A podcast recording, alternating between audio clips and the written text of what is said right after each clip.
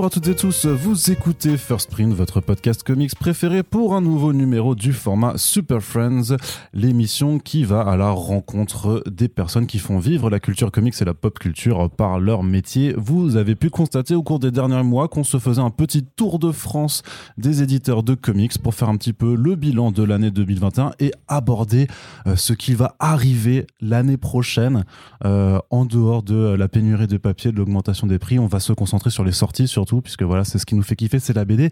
Et pour ce nouveau numéro, j'ai le plaisir d'accueillir une nouvelle fois dans le podcast Monsieur Sullivan Rouault, directeur éditorial des éditions iComics. Bonjour Sullivan. Salut Arnaud. Survivre les comics, pas vivre les comics. C'est ça, ouais. c'est important la notion. Effectivement, c'est la, c'est la troisième ou quatrième fois déjà qu'on te reçoit euh, cette année. Tu, de, tu fais presque partie. C'est juste cette année là Ouais, ouais, c'est ça. Bah ouais, ouais. Mais écoute, on aime bien, on aime bien t'inviter, on aime bien te recevoir. J'espère que les gens n'ont pas marre surtout. Non, justement, c'est pour ça, t'inquiète pas, moi je fais ça en fonction de l'audience et je vois les écoutes à chaque fois que tu apparais. Ça fait incroyable. Comme ça, ça incroyable. Stonks, comme on dit. Exactement. Donc, euh, c'est pour ça que je suis toujours ravi de pouvoir discuter avec toi, surtout qu'on est bien reçu dans les locaux où sont enregistrées les émissions de Tsukimi. Exactement. Petit ah, secret de fabrication. Mais là, c'est la version euh, euh, de jour, quoi, où il n'y a, y a, rien de. C'est ça. Voilà, c'est un peu moins glamour. Et on n'est pas sur. Déjà pas super glamour, mais là, c'est moins glamour. et on n'est pas sur Twitch. C'est bien dommage. J'ai envie de te poser juste une première question avant d'aborder un petit peu le programme. Quel bilan tires-tu de ton côté sur iComics pour 2021 euh, bah, année évidemment hyper particulière pour moi sur iComics puisque j'ai lancé Mangetsu. Euh, donc c'est évidemment lié euh, dans le travail puisque notamment la première partie de l'année, les six premiers mois de l'année étaient quasi intégralement consacrés à, à, à, Mangetsu. Alors je dis quasi intégralement, mais bon après voilà, j'ai un, métier qui fait qu'on maintient du lien régulièrement. Donc en fait j'ai quand même des calls avec tous les agents toutes les deux semaines ou quoi, mais j'étais pas dans une vague d'achat de titres, j'étais moi-même pas dans une vague de, de, de, défrichage, tu vois, de, de, ce qui peut sortir en VO. Je lisais pas tous les numéros 1 qui sortaient chez Image euh, au printemps dernier et tout, donc bah, j'ai rattrapé ça après, là, pendant l'été, une fois que Mangetsu était un, un, peu sur les rails. Euh, une année, euh, une année assez calme pour nous.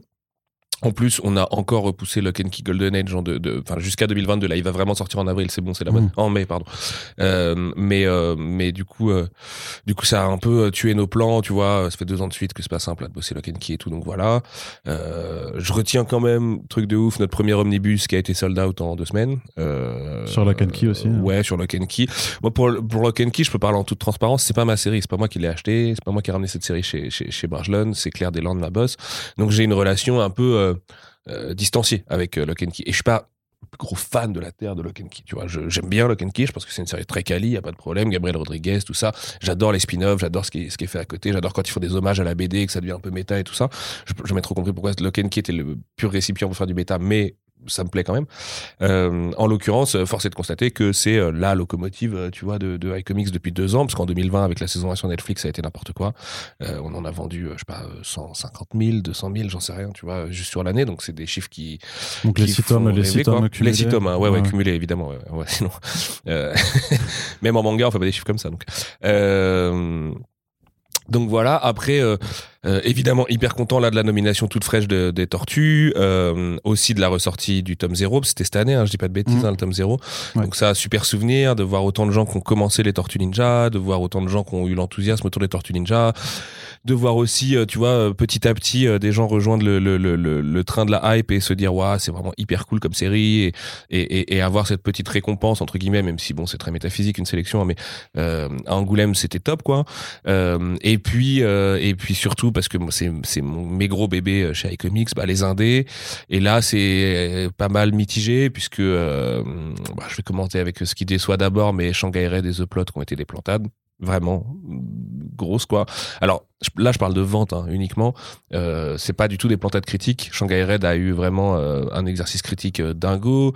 Il je pense que c'est important. sélectionné euh, pour le prix ACBD Comics cette année. Hein. Oui, c'est vrai, c'est vrai, c'est vrai, exact. Tu fais bien de le rappeler parce que ça m'a beaucoup touché d'ailleurs qu'un que, prix un peu. Enfin voilà, je sais qu'ACBD ils sont très très très rigoureux sur sur leur sélection. Donc de voir Shanghai Red, qui est en plus un bouquin qui parle de genre avec un dessin de Joshua Hickson qui est un peu façon polar et tout.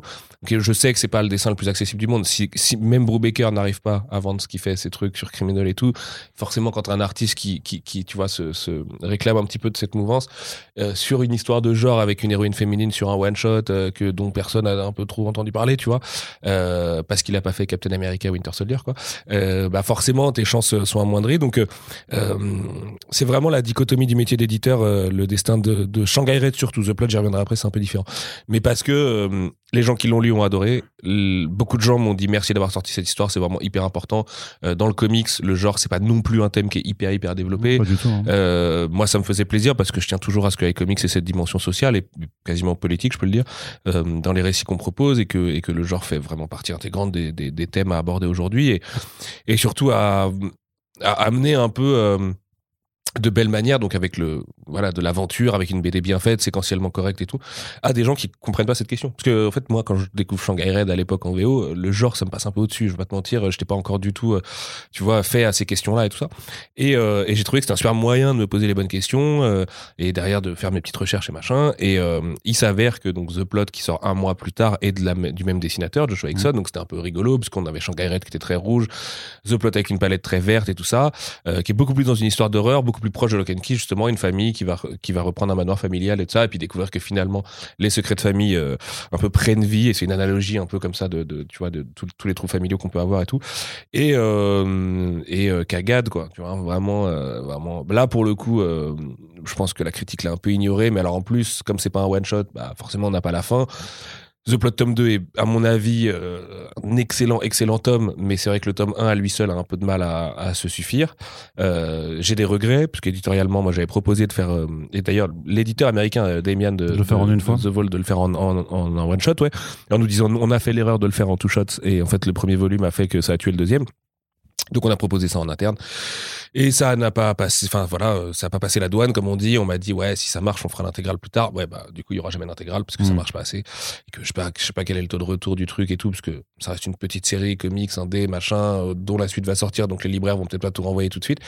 Mais, euh, mais plantade, on parle de, on parle de, de, je sais pas, je sais pas combien d'exemplaires on est aujourd'hui, parce que je regarde pas les chiffres régulièrement, mais on est à pas beaucoup. On Mm. n'est pas à 1000 exemplaires, je pense, sur chacun.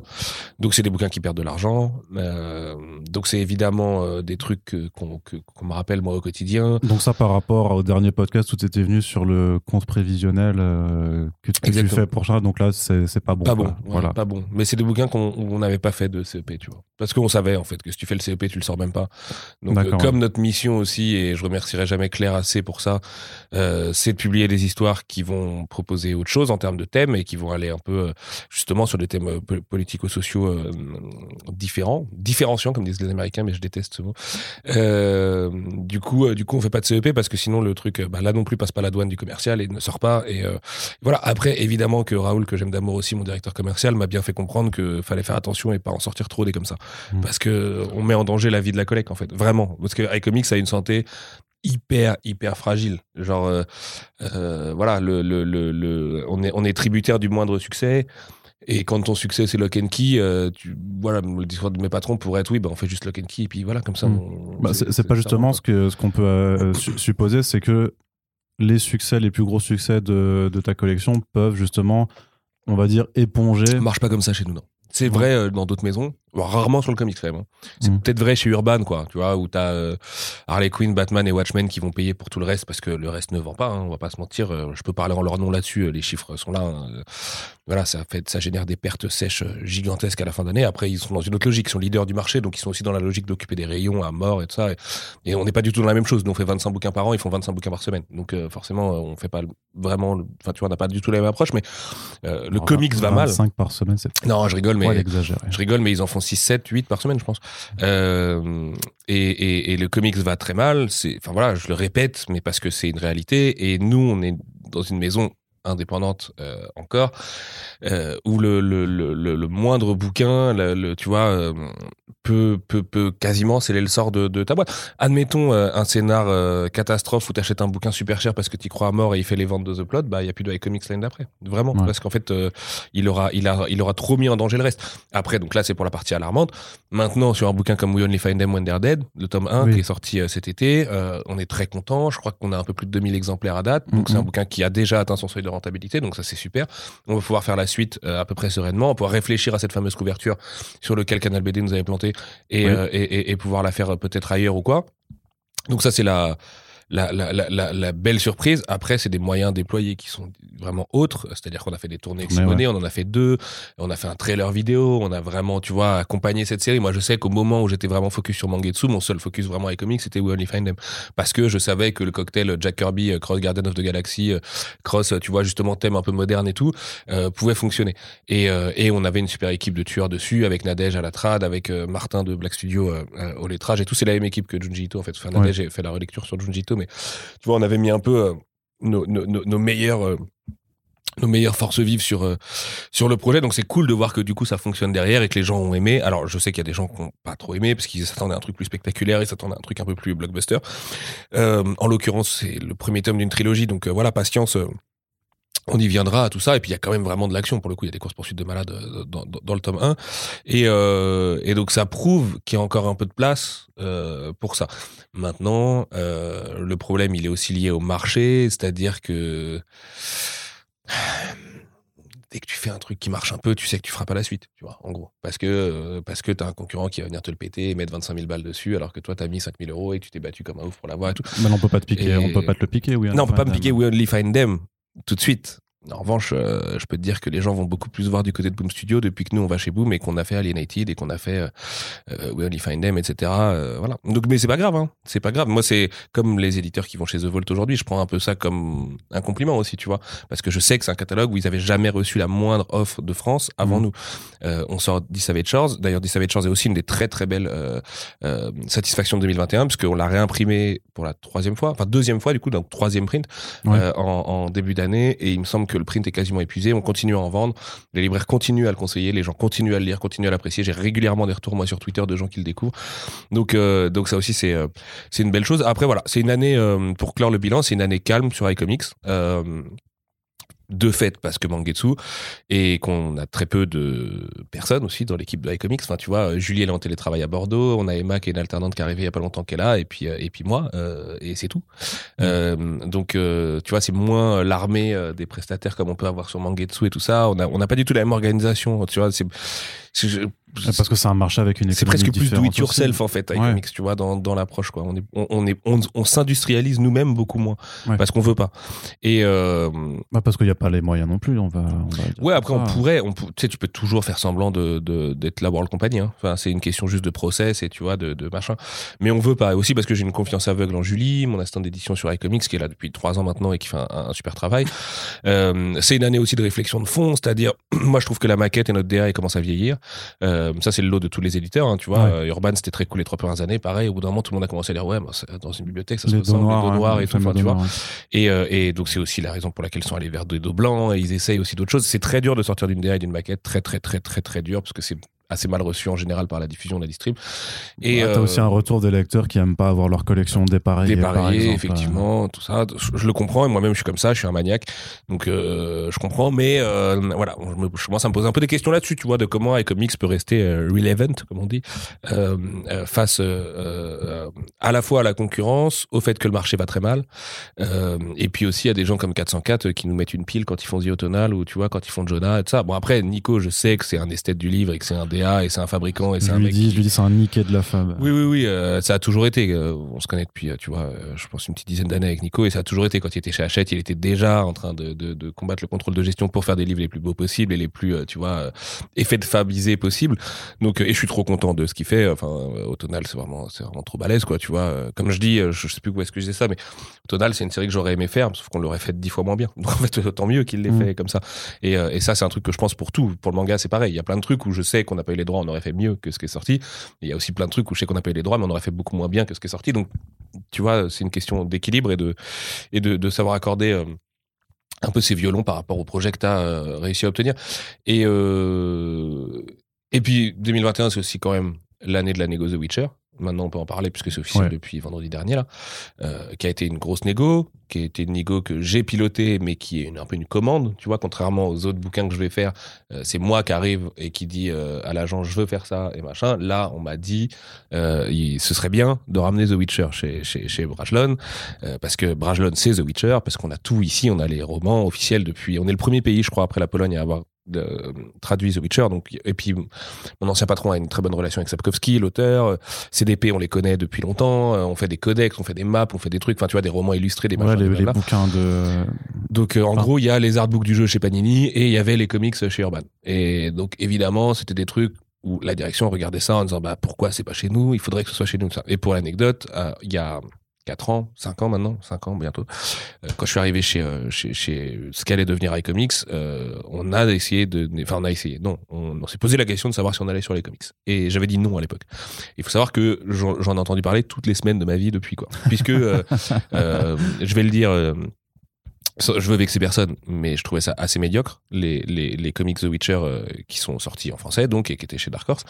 Euh, et donc, j'étais contre. Parce que j'étais en création de collection et je disais non, mais je veux pas qu'une de mes licences soit un truc relativement médiocre et tout. Désolé, je sais que vous aimez The Witcher, machin. Et donc l'histoire a fait que c'est allé chez Urban. Et l'histoire a fait surtout que ça a très très bien vendu. Dire, Urban, on a vendu le premier tome, il doit être à 13 ou 14 000 exemplaires. Euh, on est sur des chiffres qui sont pas si loin d'Injustice et des très très bonnes ventes d'Urban. Mm. Donc euh, du coup, euh, du coup, il y a euh, voilà, j'en ai beaucoup entendu parler en me disant mais t'es con, t'aurais dû y aller, machin, blablabla, ça. Et c'est vrai que j'avais la tête dure et donc j'ai pas cédé. Là, j'étais un petit peu plus obligé de pour des choses dont je peux pas parler aujourd'hui parce qu'on n'a pas encore le droit d'en parler, mais qui seront officielles très bientôt. Euh, Ouais. il, il était, il était important de renforcer. Le, le- la licence de Witcher au sein de Brajlon, si tu veux, pour euh, des échéances à venir. Et euh, bah, du coup, ça passait par iComics, qui était littéralement un des seuls endroits où on faisait pas du tout The Witcher et tout. Et il y avait cette occasion euh, que l'agent de, de Dark Horse, euh, qui, est, qui est une très bonne amie qui s'appelle Carrie Thorson, m'a proposé, à savoir, euh, on reboot The Witcher, mais ça n'a rien à voir avec la série précédente qui était chez Urban, qui était en fait la suite fantasmée un peu du jeu vidéo, de The Witcher 3. Euh, là, on est sur les textes de Sapkowski, on fait des adaptations des textes de, Sap- Sapkowski en sept graphiques novels. Donc c'est sept nouvelles de l'auteur qui sont adaptées en BD, quoi, en gros, pour le dire très simplement.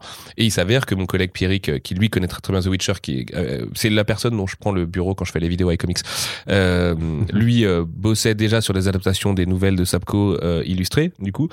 Et, et enfin voilà, c'est lui qui m'a présenté le projet. Il me dit OK, est-ce qu'on y va et tout. Donc là, forcément, branle bas de combat avec la direction. Oui, on y va.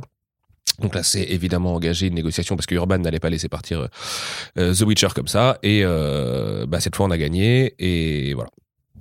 C'est un peu comme ça que c'est passé. Donc euh, l'année prochaine, The Witcher deviendra un peu le lancement phare de, de iComics. Là où je suis très très très très très très content, c'est que j'ai quand même eu mon mot à dire sur la façon de faire les livres.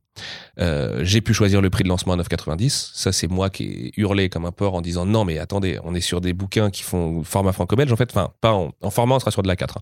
Mm. Mais on a une pagination de franco-belge, donc de 50, enfin, entre 52 et 64 pages. Euh, donc, c'est pas beaucoup pour l'acheteur de comics euh, Effectivement. ça- ça habituel. semble tu vois, ça va être fin, quoi. Mm. Euh, donc on ne peut pas vendre ça 14,90, 12,90, 11,90, tout ça. Et à un moment donné où le comics, on cherche des solutions à tirer l'arigot de comment vendre des comics, moi je pense que la barrière du 10 euros, elle est hyper importante, que si tu l'as fait non pas sur un comics euh, indé qui a besoin de ce genre de coup de pouce au départ, mais sur une grosse licence dont tu sais que tu vas la vendre. Sur The Witcher, on n'a aucun doute sur le fait que la Fnac va le mettre en avant, sur le fait que machin que truc. Euh, on l'a pas encore annoncé, je crois, mais il y aura une édition collector Si, si, annoncé, on l'a annoncé, ouais. En tout cas, Euh, sur Comics Blog, tu l'as annoncé. Ah ok, oui, c'est ça. ok. Euh, mais c'était pas dans le trailer du coup. Mais on fait du Non. coup une version, euh, une version euh, format agrandi, euh, collector, euh, tirage de en noir et blanc. Et je trouve le noir et blanc plus impactant que la couleur personnellement. À 19,90€ pour les gens qui auraient le pouvoir d'achat et qui peuvent se le permettre, avec une couverture variante inédite d'un artiste que j'ai choisi moi-même, que je vais soumettre à CDP et à Dark Horse. Qui et ensuite ils me disent oui. Et ensuite on est parti. Et cet artiste, les gens seront assez contents de le découvrir. Je pense qu'on annoncera ça le mois prochain dans la vidéo mensuelle. Euh, c'est quelqu'un bien connu de la maison euh, et voilà qu'on aime beaucoup et tout. Donc, euh, je suis quand même, même si c'est pas mon choix éditorialement euh, tout particulièrement, je suis quand même très content d'avoir pu piloter un peu la stratégie autour. Le 9,90€, attention, au début il était question que ce soit le prix normal, en fait c'est un prix de lancement pendant 6 mois. Mais ce sera le cas pour les 7 volumes. D'accord, ouais, c'est ça. c'est Si ça. vous Ouais. achetez les 7 volumes dans les 6 premiers mois de leur exploitation, vous l'avez à 9,90€. Sinon après ça doit être 12,90€, si je dis pas de bêtises. D'accord, donc t'es quand même Euh, parti sur des tarifs euh, plus bas que la moyenne de. Ah bah de toute façon, il fait 52 Ouais. pages, donc même si... Alors, faut quand même comprendre, je le répète à chaque fois, mais que imprimer du comic, ça coûte très cher parce que c'est du cartonné En et des pages couleurs. ouais. Euh, donc, ça nous fait une petite marge quand on choisit de faire 9,90. Mais The Witcher est un de ces Mais là, trucs tu où pars sur le viser, volume. euh, voilà, tu peux viser volume. un peu plus de volume qu'effectivement. Ou c'est pas la moindre vente sur The Witcher va moins compter que la moindre vente sur un indé, quoi. Tu vois, euh, Mm. c'est c'est vrai, c'est c'est c'est factuel. Euh, bon, je sais qu'Amazon et la Fnac vont en prendre un paquet, donc à partir de là, on va être algorithmisé et tout ça.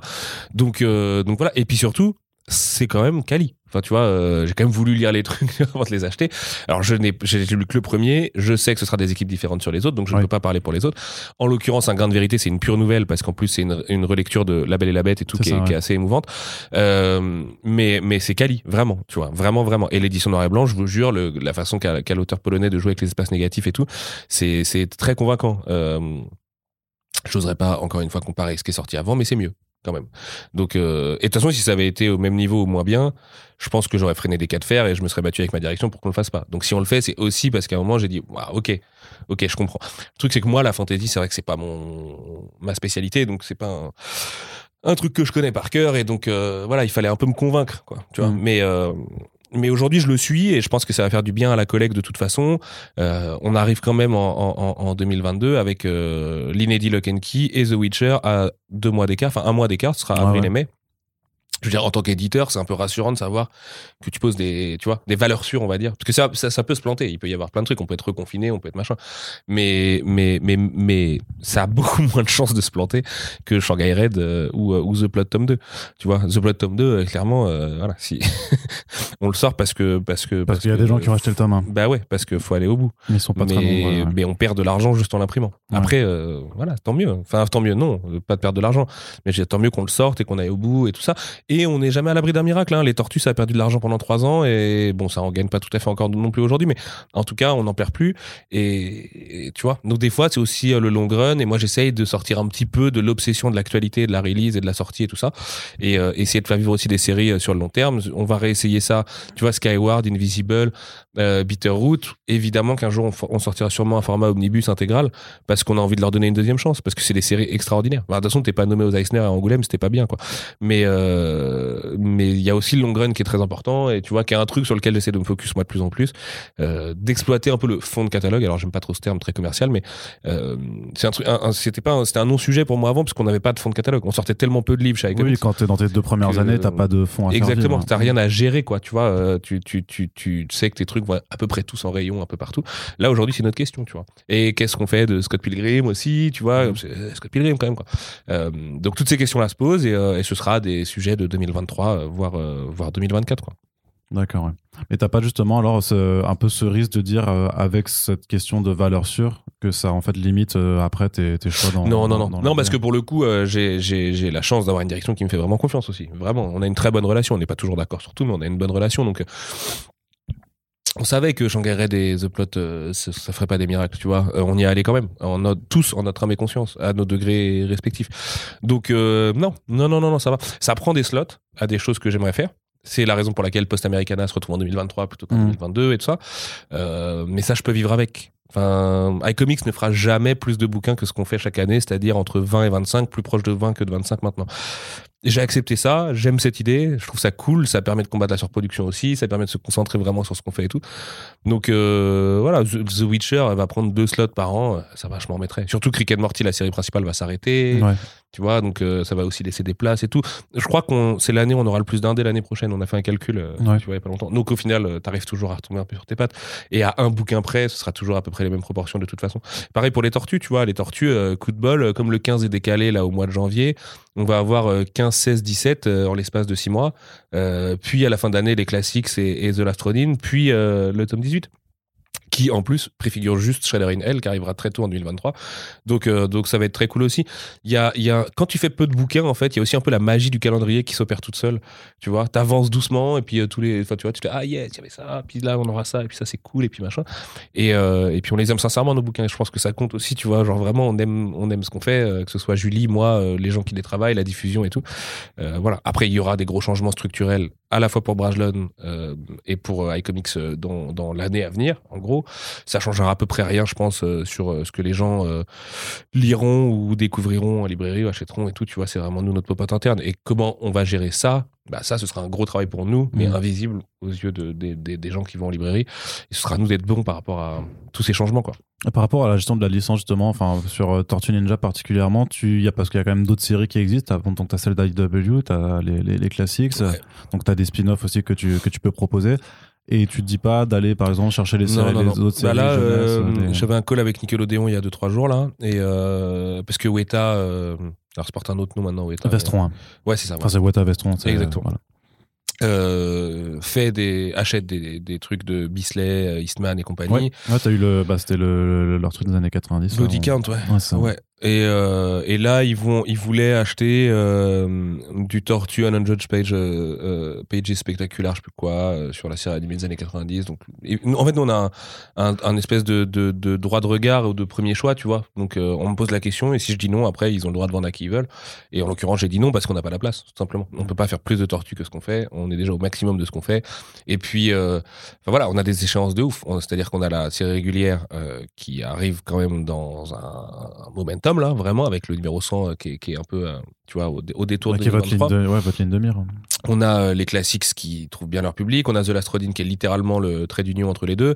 On a Shredder in Hell qui arrive derrière. On a une possibilité de reboot euh, une fois que Sophie Campbell arrive dessus. c'est ma question. Ouais, est-ce que après, après le J'y numéro 100, réfléchis, ouais, j'y réfléchis, ouais. Je sais pas encore, je sais pas encore. J'ai étudié différentes, différentes options et tout. euh, on verra ça avec la diffusion aussi, tu vois, à ce moment-là. Et Parce que tu as la perspective de pouvoir te faire une série qui va post-tome 30, euh, enfin, ce, Ouais. genre, ce genre de choses-là. Mais, euh, ça me fait pas bander tant que ça. Non. En même temps, le relaunch non plus. Je sais pas. C'est juste que moi, je trouve que ça mérite un relaunch parce que c'est vraiment différent. Euh, et que ça permet un peu de clore, bon Tom Ball c'est revenu depuis, mais euh, de clore un peu cet énorme run de Tom, tu Mm. vois, avec Mathéus et puis Dave et, et- et Ben Bishop et tous les gens qui ont travaillé dessus. Je sais pas encore. En vrai, euh, l'avantage c'est qu'on a le luxe d'avoir un peu le temps aussi pour voir venir, de voir où on va avec les tortues aussi au- dans le courant de l'année. J'ai eu des très très très bonnes nouvelles côté cinéma avec Tortue Ninja. euh, Enfin, tu vois, le projet de Seth Rogen notamment, Mhm. qui s'annonce excellent. Enfin, de ce qu'on en a vu honnêtement. Attendez-vous à du Spider-Verse. Donc, tu as vu des trucs. quoi. Globalement. On a vu des trucs, on a là, cette Mhm. chance de voir des choses.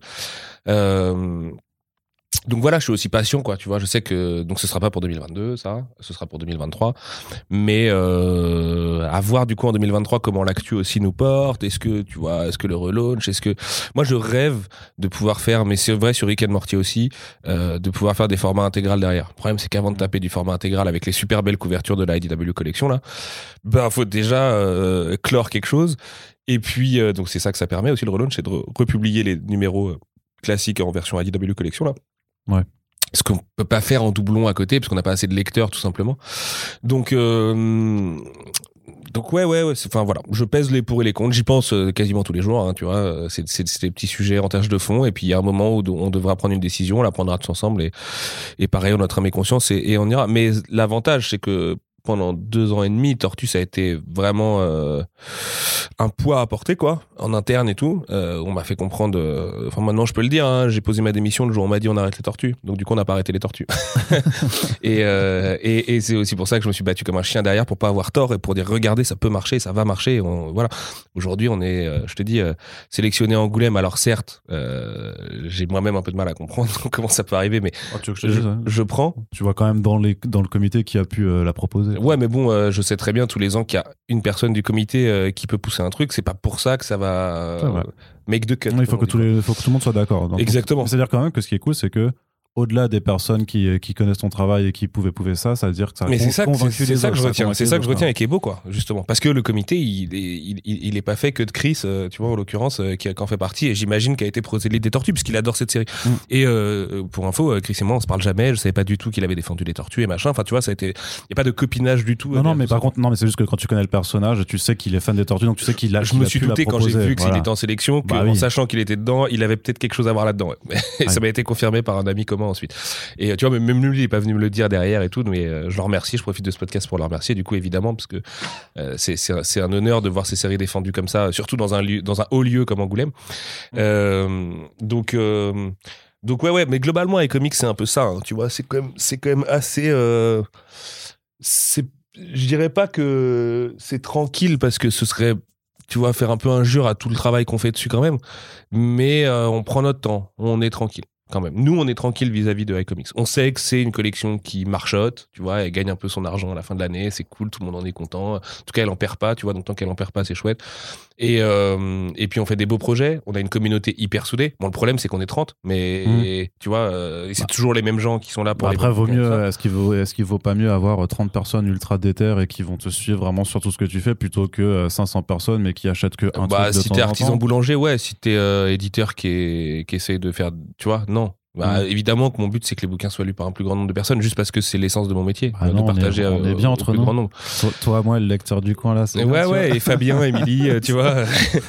Ouais, on se connaît, hein, mais euh, non, puis c'est même des gens, enfin, tu vois, genre les lecteurs de iComics, c'est fou à dire, mais souvent je vais chez eux, euh, il y en a plein qui sont venus chez moi. euh, euh, tu vois, quand on se déplace dans les villes, euh, c'est surtout des lecteurs de iComics qui viennent nous voir et tout ça. Donc, Mhm. euh, il y a ce côté très familial, très cool que moi j'adore. Et puis surtout, bah, le comics, ouais, ça, ça, ça vivote tellement peu en France que euh, nous qui essayons de faire des tournées en période de Covid et tout ça, bah, tu vois, du coup, on essaie de tisser un peu du lien. Mhm. Euh, ce que je regrette juste, c'est que euh, on recrute aussi peu, qu'il y ait aussi peu de gens qui arrivent à s'y mettre. Après, je comprends, ça coûte une fortune, c'est un peu aride.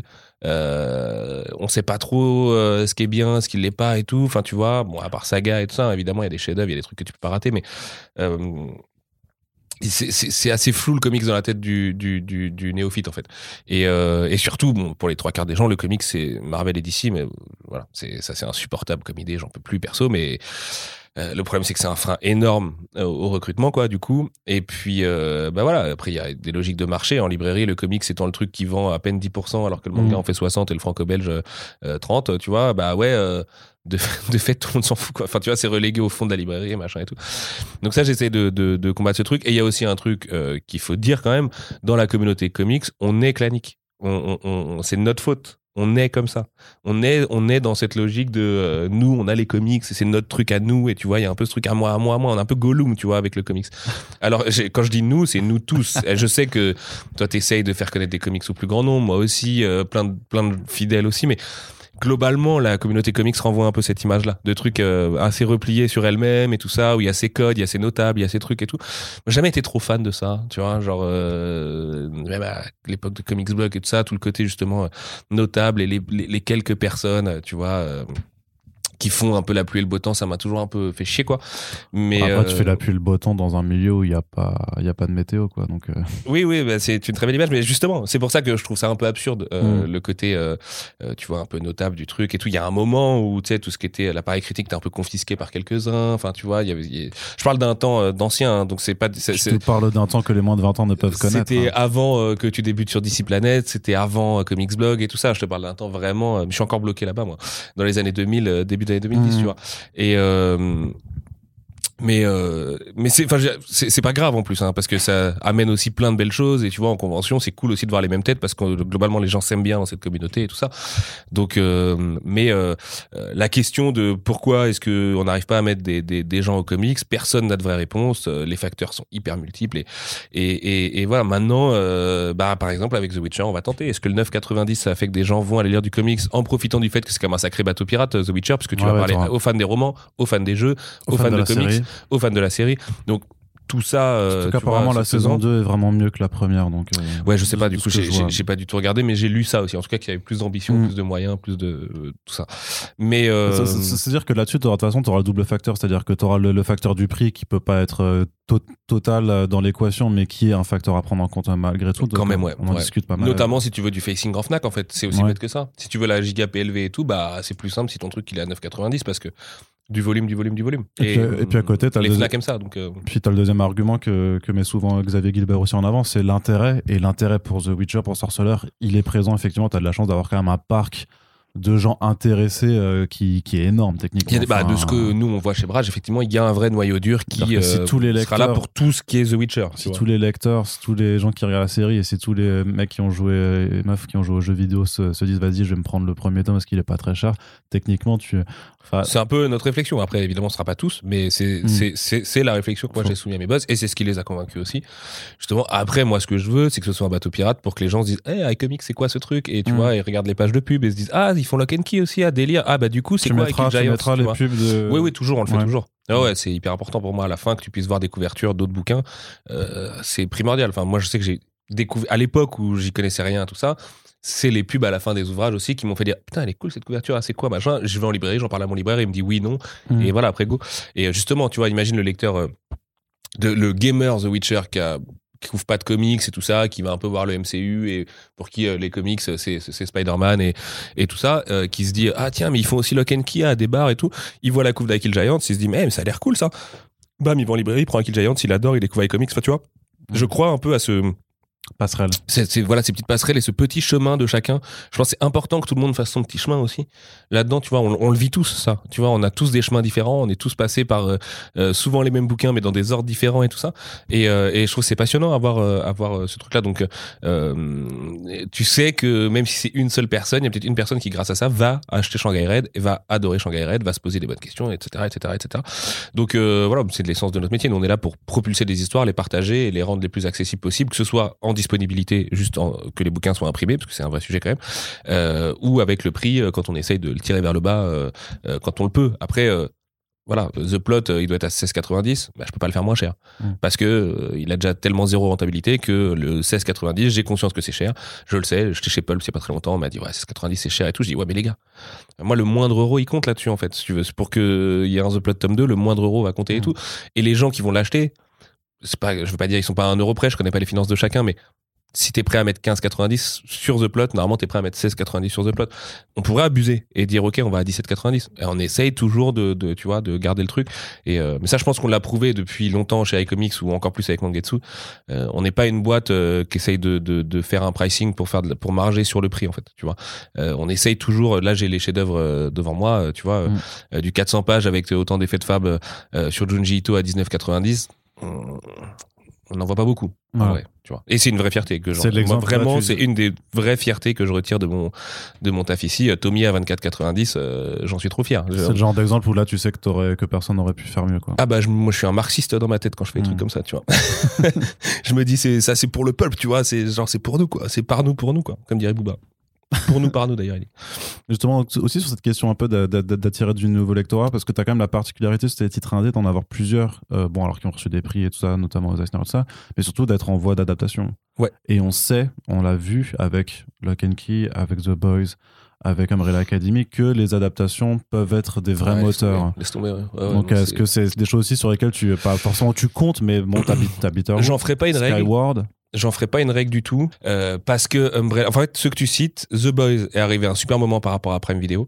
Umbrella était un peu la première série de comics adaptée sur Netflix et propulsée en mode, euh, tu sais, les grosses releases du vendredi de Netflix. euh, tu vois les Netflix Originals, euh, série AE machin. En plus, il y avait euh, Elliot Page qui était, en- enfin tu vois, un peu une attraction aussi euh, par rapport au fait que que- qu'il n'avait pas joué depuis longtemps dans des dans des séries ou dans des films ou quoi. Euh, Lock and Key euh, arrive à un très bon moment en termes de timing aussi sur Netflix. The Witcher encore plus parce que nous Oui. on a surtout vécu avec The Witcher chez Brajlon qui a, bah, simple, The Witcher était le numéro un des ventes de livres en période de Noël euh, en 2020 du coup euh, ou 2019. 2019, c'était Ouais. juste avant le Covid. Donc euh, ouais, ça fait une différence gigantesque. Maintenant, plus on avance, plus il y a de contenu, plus il y a de contenu adapté, plus les gens, enfin moins les gens sont dupes aussi, parce que bah je crois qu'on peut le dire, le Kenki c'était quand même vraiment pas ouf, Non, ouais. tu vois. Euh, ça commençait pas mal. Moi j'aime plutôt bien les deux premiers épisodes, ça finit très mal. Donc euh, il y a une perte de confiance énorme là-dessus. Euh, J'ai tendance à croire que ça, ça dure pas en général. Tu vois, si tu donnes pas de la qualité, les gens au bout d'un moment ils en ont un peu plein le dos. Euh, D'ailleurs, ce qui fonctionne le mieux aujourd'hui, c'est du contenu original original. Tu vois, Arcane ne fonctionne pas parce que c'est lol. Hein. Arcane fonctionne parce que c'est extraordinaire. Squid Game, euh, ça fonctionne pas que parce que c'est euh, hashtag Battle Royale. Ça fonctionne parce que c'est euh, le Zeitgeist à 10 000%, que tu vois, c'est du contenu coréen, euh, euh, plutôt quali, euh, tu vois, C'est la sulfureux, tout ça. euh, C'est la société ER, ouais. Euh, donc, euh, tout ce côté adaptation, euh, je me méfie un peu. Et je me méfie d'un autre truc, c'est que nous, nos adaptations, à part Shadecraft, en général, c'est du cinéma. Et qu'aujourd'hui, au cinéma, euh, si tu t'appelles pas Spider-Man No Way Home, bah, t'existes pas. Je veux dire, Del Toro est en train de se prendre la tarte de sa vie là euh, en ce moment avec euh, Nightmare Alley qui paraît-il est pas mal d'ailleurs. Et globalement, euh, je voudrais pas dire qu'on était des, des, des, des oiseaux de mauvais augure à l'époque de Arts et des podcasts, mais tu vois le côté le cinéma qui devient un peu un théâtre façon Broadway où c'est juste du grand spectacle et tu vas littéralement pour le popcorn et les sièges qui bougent. On y arrive de plus en plus. Donc, quelle sera la place d'un Bitterroot là-dedans? Aucune idée, aucune idée. Après, il y a une équipe de ouf. Bah, Bitterroot, de toute façon, t'auras par le réalisateur de Black Panther qui va quand même Ah, peut-être. il, il euh, produit du coup. Ouais. Euh, mais la réalisatrice, c'est Regina King. Et ça, moi, ça m'excite à mort. Parce que c'est une bête d'actrice. Donc, c'est quand même produit par le réalisateur de Black Panther avec la meuf de Watchmen. Ouais, mais Voilà. Ça fait les noms pop culture euh, très faciles. J'imagine que vendre et- Legendary écrira Black Panther quelque part sur la sûr. sur le poster, ouais. Est-ce que ça fera venir les gens en salle? J'en sais rien. Je- Aujourd'hui, sans vouloir faire le mec pessimiste, parce que j'ai l'impression que je me suis vraiment levé du mauvais pied là, euh, je suis quand même un peu pessimiste, tu vois. Mm. Euh, Est-ce que ça peut vraiment marcher, vraiment faire connaître Bitterroot, vraiment pousser les gens à lire les comics Je sais pas. Donc euh, voilà, je pense qu'il y a eu effectivement une sorte de mini âge d'or là qui a pas duré pas très longtemps sur Umbrella, sur Invincible, sur The Boys, sur Lock and Key, sur The Witcher. On est content, on en a eu deux sur cinq là-dedans, donc c'est trop bien.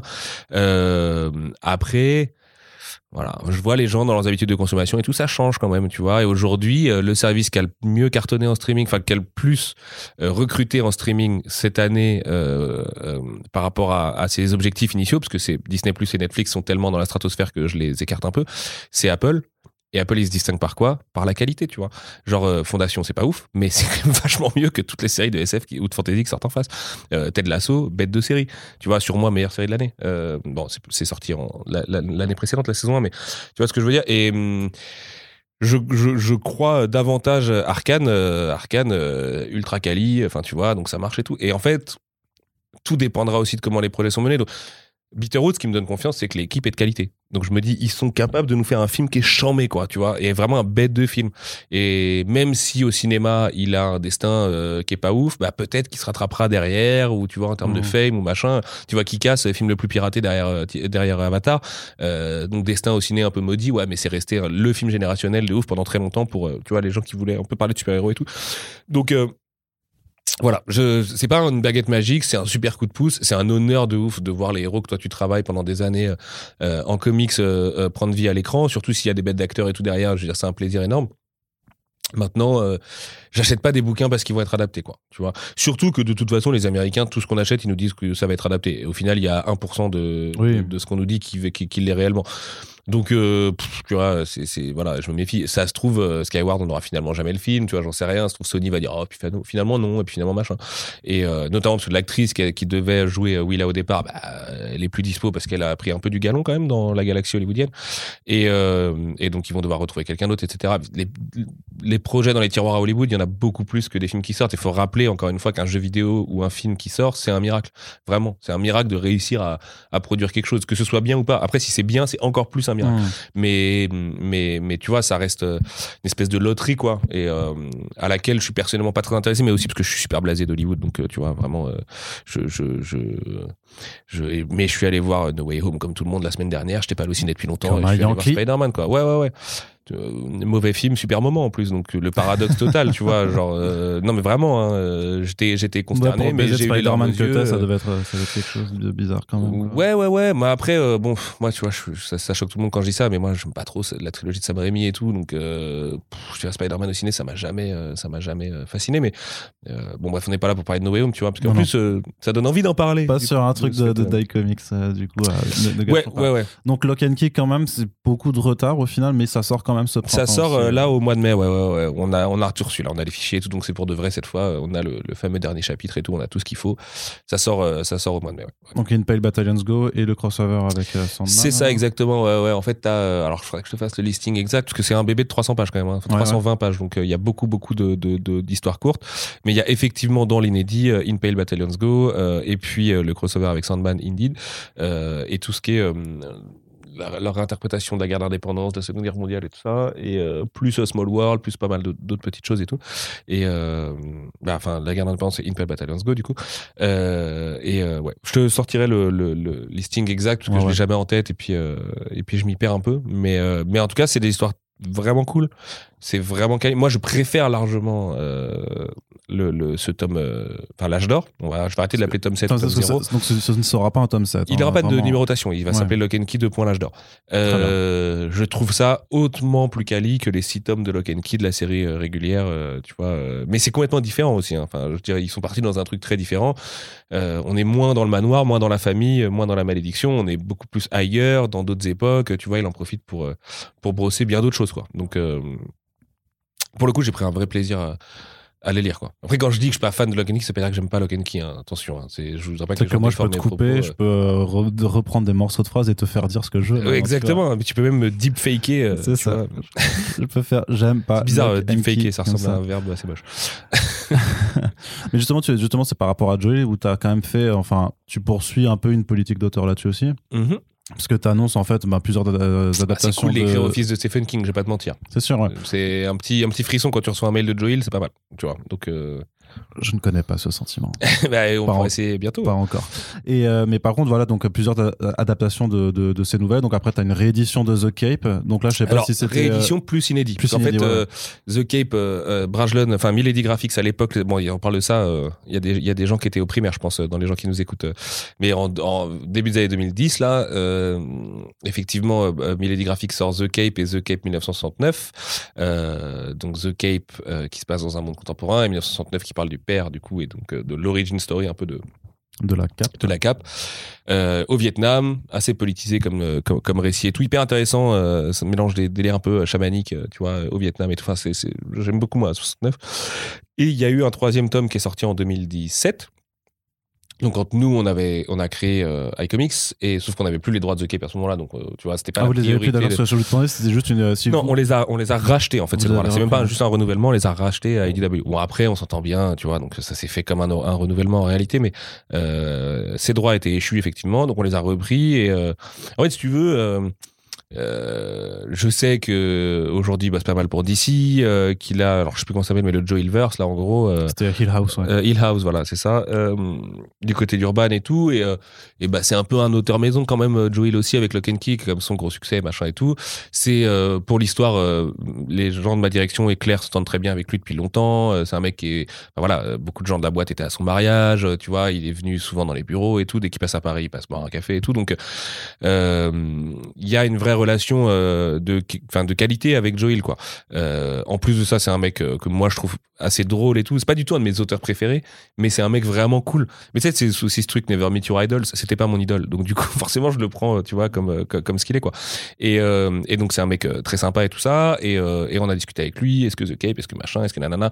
Pour la petite anecdote, avant le Covid, on devait le faire venir aux Utopiales. Il devait y avoir une grosse expo et tu vois, il devait venir en France et tout ça. Donc il y a aussi, il y avait un vrai plan. D'accompagnement de de Joe. Bon ça tombe bien puisque comme l'âge d'or était pas prêt euh, du coup euh, ça, ça aurait pas été été top mais euh, voilà. Et et l'inédit du coup de The Cape donc je le lis moi tu vois un peu par hasard une soirée je me dis tiens euh, qu'est-ce que ça donne et tout. Et je trouve ça hyper bien. Et du coup je dis à mes boss euh, est-ce qu'on le ferait pas et venez on se le fait en trilogie de l'été quoi. Tu sais moi j'ai toujours des idées bizarres avec les, rythmes de parution euh, tu vois ces trucs là et je leur dis venez trilogie de l'été quoi. Juin juillet août bam un tome par mois. Comme ça les gens qui vont à la plage hop tu vois à chaque fois tu t'en fais un et tout. Et ils m'ont dit ouais cool on aime bien allons-y quoi. Donc on s'est parlé avec Julia qui est la, la, la nouvelle la nouvelle merde comment on dit euh, manager des droits étrangers chez euh, IW et euh, on a hyper vite trouvé un terrain d'entente, on s'est mis d'accord, euh, voilà, on en a parlé avec Joe et puis euh, et puis tout le monde était content et ça s'est fait super naturellement. Et moi je suis content, j'aime bien ce côté aussi un peu roman de gare, tu vois, qui peut y Ouais. avoir, enfin comics de gare on va dire quoi, qui peut y avoir avec The Cape. Et, et c'est quali. Donc vamos. Puis t'as l'avantage après sur ton CEP de pas devoir repayer genre pour la traduction, ce genre de choses là qui vont être Ouais, été faites tout à fait. On va les, effectivement euh, juste réviser la traduction. En plus, c'était Max Lodin, donc autant dire que c'est une traduction qui était impeccable. C'est le meilleur traducteur de comics tout court, donc euh, mm, voilà. mm. Et, euh, et on lui fait du coup traduire le, le- le troisième en ce moment là. D'ailleurs, faut littéralement que je réponde à son mail de ce matin. Et, euh, et donc oui, euh, sur le CEP, euh, ça réduit forcément les coûts puisqu'une partie du travail a déjà été faite. Mm. Euh, après, on va changer les couvertures, on va, tu vois, on va essayer de faire un truc beaucoup plus moderne et tout ça, enfin de, de, de, de changer Bah, DA ouais, faut l'adapter à ta charte graphique de toute façon. Exactement, donc, exactement. Donc, euh, mais ouais, ouais, non, je suis content de, je suis content de, de, sortir The Cape. C'est cool, quoi. Ça permet en plus de, de parler un peu de super-héros. Moi, j'avais adoré quand on avait republié aussi la trilogie de Warren Ellis. Oui. Tu vois, qui est, c'est un peu comme Mark Waid, tu sais, quand il, quand il réécrit Superman à toutes les sauces, bah, c'est un peu pareil. Moi, j'aime bien toutes les réflexions autour du, du, du héros, du vigilante et tout ça. Et puis surtout, souvent, forcément, c'est un mec qui est complètement torturé, qui est en fait un anti-héros. Et puis, tu vois, il y a toujours cette espèce de twist. Et Joe Hill est quand même, tu vois, moi, c'est pas un de mes auteurs préférés, mais c'est quand même un bête d'auteur, quoi. Force est de constater Mhm. que c'est un mec qui écrit très, très, très bien. Donc, euh, C'est ce qui t'a aussi euh, poussé, enfin c'était dans un même deal alors que t'as pu aussi prendre les droits de Rain, qui est donc euh, la, Non, pas du tout. l'autre adaptation de Non, rien à voir. Non, Rain, j'y vais pour Zoé. Hein. Euh, Ouais. euh, J'y vais pas pour Joel. Ça aurait été quelqu'un d'autre que Joel. On aurait fait Rain quand même. C'est juste que ça tombait méga bien Mhm. que ce soit euh, que ce soit un texte de Joel et et euh, voilà. Mais euh, ça fait longtemps que, que que que je voulais bosser avec Zoé. On l'a fait. Je l'ai fait un petit peu via Bubble sur euh, dans les yeux de Billy Scott et tout. Voilà, je voulais juste la publier tout simplement et, euh, et l'histoire est super. C'est une nouvelle de Joel au départ et, euh, et l'histoire est super et le fait que Joe euh, et son éditeur qui est l'ancien boss d'ADW euh, ait aussi flashé sur Zoé, euh, moi ça m'a un peu conforté dans ma position de ok je suis pas fou en fait cette meuf a vraiment un talent dingue et, euh, et voilà ça s'est fait en une heure Rain vraiment quoi tu vois parce que on s'entend très bien avec l'agent d'Image Dirk et, et du coup on s'en parle et puis il me dit vas-y let's go c'est bon c'est bon c'est euh, c'est pour vous enfin tu vois évidemment que c'est taillé pour vous euh, tu vois je lui ai parlé du coup de Billy Scott d'un côté et du fait qu'on avait Joel de l'autre vamos tu vois Donc il y a des, ouais, les accointances, les, les liens qui sont qui permettent de avec faciliter Image les souvent choses, ouais. ouais. ouais ouais avec Image fais attention à ça ouais. Et sans forcément que quelqu'un se positionne également de- dessus. alors. Ouais, il y avait un concurrent, mais je sais pas du tout. Euh, Je pense qu'on leur a dit euh, non, désolé, c'est- serait plus pertinent de le faire là-bas. Image, ils ont ce truc euh, de, de, de dire même non à des offres plus grosses parce que euh, pour la vie du bouquin, ce serait pas bien. Euh, ce que Boom ne fait pas, par exemple. Tu vois. Ouais. Boom, ils vont toujours aller au plus offrant. Quoi. Et bah, c'est comme ça. Chaque boîte a ses petites particularités. Ils ont pas tous les mêmes besoins. Et... Bon, ce qui est drôle, c'est qu'Image est celle qui a le plus besoin d'argent dans les deux. Donc c'est là où tu réfléchis un peu à- au pourquoi du comment. Mais ce qu'on dit, hein, l'argent attire l'argent. Donc, euh, Mm. tu vois. Dark Image est plus en difficulté que Boom Studios à à des, c'est à des années-lumière, on se rend pas compte. Ouais. Oui, D'accord. Non, effectivement, je pense pas qu'on se oui. Non, comprend non, ça. mais non, boom, euh, boom, ça va très bien pour eux. euh, Ils ont des capitaux de ouf, ils ont des levées de fonds, ils ont Netflix, euh, ils ont des actionnaires de bâtards et tout. Image, Image, ils ont viré euh, 15 personnes Oui, il y a un an. hein, donc, Ouais, ouais. euh, Image aujourd'hui, c'est 5-6 personnes. hein, c'est pas plus que ça, quoi. Donc, euh, faut se rendre compte que. Et c'est des gens qui travaillent pour l'amour du comics, pour la passion, qui font tout pour faciliter le travail des auteurs et tout. On, on donne pas assez de, de, de valeur euh, au l'espèce de sacrifice que fait Image. Alors, sacrifice pourquoi? Parce qu'ils pourraient gagner beaucoup plus d'argent, en fait. Et ils, ils vont pas, ça les obsède pas plus que ça, quoi. Donc, euh, voilà. Après, ils ont Robert Kirkman en actionnaire. Forcément, tu sais que si un jour t'es en banqueroute, euh, en fait, t'es pas en banqueroute. T'as Bobby derrière qui peut assurer un petit peu. Euh, ça, ça- va, ouais. Il a, quelques, il a quelques dizaines de millions d'euros sur le côté dont il sait pas quoi faire. Euh, toujours sur cette politique d'auteur, donc quand même double dose aussi en 2022 euh, d'un monsieur britannique qui s'appelle Ramvir, Yes, avec donc Radio Apocalypse, yes. Qui avait déjà été annoncé d'ailleurs sur First Print il y a, Exactement. Au, au précédent prochain, et aussi du coup l'excellent euh, Blue and Green, Alors 2023 Blue and Green du coup? quand même Blue and Green, du coup. Yes, ouais, ouais, ouais. 2023 Blue and Green, euh, sûrement janvier 2023, donc c'est quasi 2022. Euh, bah Ram, quand c'est c'est quand même confortant pour toi de pouvoir un petit peu bah, continuer en fait de, de développer cet auteur que littéralement je pense que tu as été l'un des premiers à le ramener en France en tout cas sur l'un des clairement tu as été le premier ah oui oui, Il euh, avait- on a été je, je- de, je crois de- qu'il a fait les, les, les trucs d'ici que ça arrivait un petit peu plus tard Exactement. Coup, non, non, on t'as- était de voilà. loin, euh, effectivement, les premiers. Euh, C'était, c'était une volonté de ma part. Euh, Moi, j'ai eu un coup de cœur pour ce mec euh, euh, professionnellement euh, en lisant des Savage Shores et personnellement en discutant avec lui par DM. Et voilà, c'est quelqu'un, on s'écrit quasiment tous les jours. hein. Ouais, pour moi, Ram, c'est, c'est le plus grand talent de sa génération. C'est, je sais pas grand chose de plus. C'est le, le Kylian Mbappé du scénario, tu vois. Euh, non, mais c'est vrai, c'est vrai, il est trop fort. Il parle pas espagnol, mais. c'est ce que j'allais dire Euh, il va pas signer au accent, Real euh, Madrid dans six mois, mais euh, talent extraordinaire, talent ex- un homme d'exception, vraiment, qui a des valeurs, euh, tu vois, chez qui la parole ça compte, euh, un peu un peu un mec à l'ancienne, tu vois. Moi, j'aime, je crois que j'aime bien un peu les gens à l'ancienne, tu vois. Et euh, un mec qui a des, qui, qui- qui est d'une intelligence euh, rare et parfois flippante, euh, qui est un vrai scénariste, qui aime ça, qui aime. Parce que le scénario, on a tendance à penser que c'est juste écrire des histoires et tout, mais non, ce serait trop facile. Tout le monde écrit des histoires et, pose des concepts sur des post-it. Lui, il écrit. Vraiment, c'est un dieu du script. C'est un mec, ses dialogues, son, sa, sa façon d'accompagner tous les artistes qui bossent avec lui, euh, ses pitchs évidemment, parce qu'il pitch des trucs très différents, et voilà. C'est un. Non, c'est le meilleur. C'est le meilleur. Vraiment, euh, moi, j'ai eu un coup de cœur de. de... Il est passé de Jungen à maître euh, en l'espace de six mois dans ma tête. Parce que Hmm. en travaillant avec lui, parce qu'on travaille sur d'autres projets qui sont pas forcément du iComics, euh, en travaillant avec lui euh, au quotidien, je vois l'intelligence du mec. Je vois son intelligence situationnelle, je vois tout ça. C'est une brute. C'est une brute vraiment. Et c'est un homme. C'est un homme bien, c'est un homme bon, c'est tu vois, c'est un vrai euh, et c'est pas juste un empathe euh, euh, qui est sympa et qui te fait une tape dans le dos. hein. C'est quelqu'un qui a des valeurs énormes et qui lui viennent du fait d'être issu d'une diaspora à Londres, qui lui viennent de de, de son mélange des cultures, qui lui viennent de, de, du fait que c'est un très grand érudit. Ouais, vraiment, moi je le mets pour moi, c'est l'héritier de Gaiman. Je suis pas très fan de Gaiman en perso. C'est l'héritier d'Alan Moore, c'est l'héritier de tout ça, tu vois. Et euh, et il se prend pas trop la tête là-dessus. Et euh, et euh, tu vois, euh, il m'a fait lire du DC avec son Swamp Thing qui est incroyable. Mhm. Euh, c'est un talent, c'est un talent fou. Donc euh, c'est un honneur incroyable pour iComics de le publier. Après, je suis pas dupe. J'en profite tant que c'est possible. Parce que, euh, parce que, parce que voilà, là, les Star, on se les fait piquer parce que ça a arrangé les gens qu'on ne l'est pas. Euh, mais je sais que dans le futur, euh, les sommes qui vont être posées sur lui seront les mêmes que sur Remender, seront les mêmes que sur Jeff Lemire, seront les mêmes que sur Scott Snyder, que sur tous les gros mecs là, tu vois, de ouf. Et, et je prends un malin plaisir à voir que D. Savage fait des meilleures ventes que tous ces trucs-là, tu vois. Donc, Mm. euh, je suis content de pas m'être trompé ni sur la personne ni sur les bouquins. Euh, J'en profite tant que c'est possible. Et puis, euh, et puis de toute façon, avec Ram, on travaillera toujours ensemble d'une manière ou d'une autre. On se l'est dit, on le fait déjà, et, et, et donc c'est concret. Et euh, voilà. Je voulais quand même te poser une question par rapport à Blue in Green. C'est euh, même ou même par rapport à Radio Apocalypse. C'est tu, tu envisages de changer tes formats ou pas? Ou tu restes dans la même charte parce que enfin je verrais très bien Blue in Green sur un format plus grand pour profiter notamment. Tu m'avais dit ça pour des de choses. Alors, je te- mais je vais te le dire sûrement pour euh, les ar- bah, en même temps les artistes avec qui euh, Ramvi travaille c'est c'est quand même. Non, non, mais c'est euh, vrai, c'est vrai, c'est vrai. Non. Non, non, non, non. Euh, pour moi, le comics doit s'assumer en tant que comics. C'est un truc que je pense depuis longtemps. L'A4, c'est un format hyper universel et c'est une des forces du comics. Donc, euh, non, ce C'est qu'on. marrant, tu maintiens Mordicus, tu, tu veux pas quoi. Non, parce que après, c'est singer le franco-belge, on s'en branle. Tout ça, c'est des. c'est des Mais c'est- non, mais il n'y a pas que le singe et le franco-belge. Tu peux faire des, des formats agrandis qui soient pas juste dans le même format que le vois C'est ce pour ça que j'y viens, c'est pour ça qu'on réfléchit à des collectors. Et c'est pour Ouais, ça qu'on a un tirage de tête sur The Witcher, parce que The Witcher Mm. permet de faire ce genre de choses.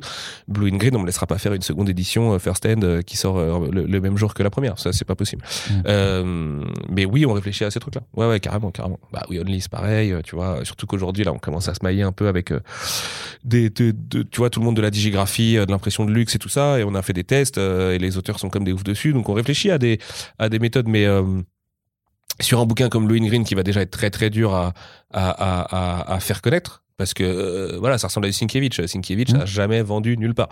Donc euh, Pourtant qu'il a la fame. Hein. Ouais, ouais, c'est un très grand artiste. Mais c'est un très grand artiste qu'on aime bien retweeter. C'est pas un Ouais. très grand. Tu vois, les gens. euh, Est-ce que les gens vont lire ces New Mutants? Non. Enfin, tu vois, je peux te le dire. Bah, quand même, non? Non. les vieux, oui. euh, les, les, les, les, tu vois, oui, peut-être. Mais non, mais évidemment qu'il y a des gens qui le lisent. Hein, c'est pas ce que je veux dire. Mais ça n'en fait pas une pertinence commerciale pour autant. Alors que qui mérite plus que Sienkiewicz d'être publié dans un écrin de ouf Personne. Et Blue and Green, c'est du Sienkiewicz, mais c'est pas Sienkiewicz en plus. Donc tu vois, t'as même Mm. pas le côté, euh, c'est l'auteur officiel et tout. Et euh, par contre, c'est un one shot extraordinaire. C'est nommé aux Eisner, donc ça, on va essayer de s'appuyer un peu dessus. Euh, c'est un des meilleurs boulots de rame. Euh, c'est un bouquin où, où on a investi un peu quand même, euh, plus que de raison euh, par rapport à ce que ça- par rapport à ce que ce que le CEP nous dit, parce qu'il était hors de question de pas l'avoir. Et, euh, et qu'évidemment, les gens qui sont qui ont, été sur Layla Star ont voulu pas s'arrêter à Layla Star, hein, t'imagines bien. Mais euh, mais voilà. Après euh, Radio Apoc, l'avantage c'est que c'est une série, que c'est une série qui est à mon avis hyper universelle, euh, que tout le monde peut lire. Bon, le dessin d'Anand est un petit peu que pont, tout ça, mais ça va, ça va. C'est pas, c'est pas, c'est pas Blue Green par exemple. Donc donc non, trop bien. Puis on a déjà la suite en 2023 avec Ram et tout. vraiment Ram, le jour où, où, j'arrêterai les comics, ce sera ma plus belle fierté avec Kill Giants en fait et les Tortues. Tu vois, je repartirai en me disant ces trois trucs-là, ça a compté. Tu vois, vraiment, ça a compté dans le l'écosystème un peu de la BD, tu vois, d'avoir sorti ces bouquins-là, quoi. Et surtout que c'est, euh, voilà, Ram, on l'a lancé, avec Kill Giants, on l'a déterré un peu, j'oserais dire, Bah ouais. et les Tortues euh, aussi. Et du coup, euh, il y a un- dans les trois, il y a une vraie logique de combat et d'accompagnement, et tu vois, de tout ce que je, tout ce qu'on peut mettre en passion, en énergie autour Mm. et tout.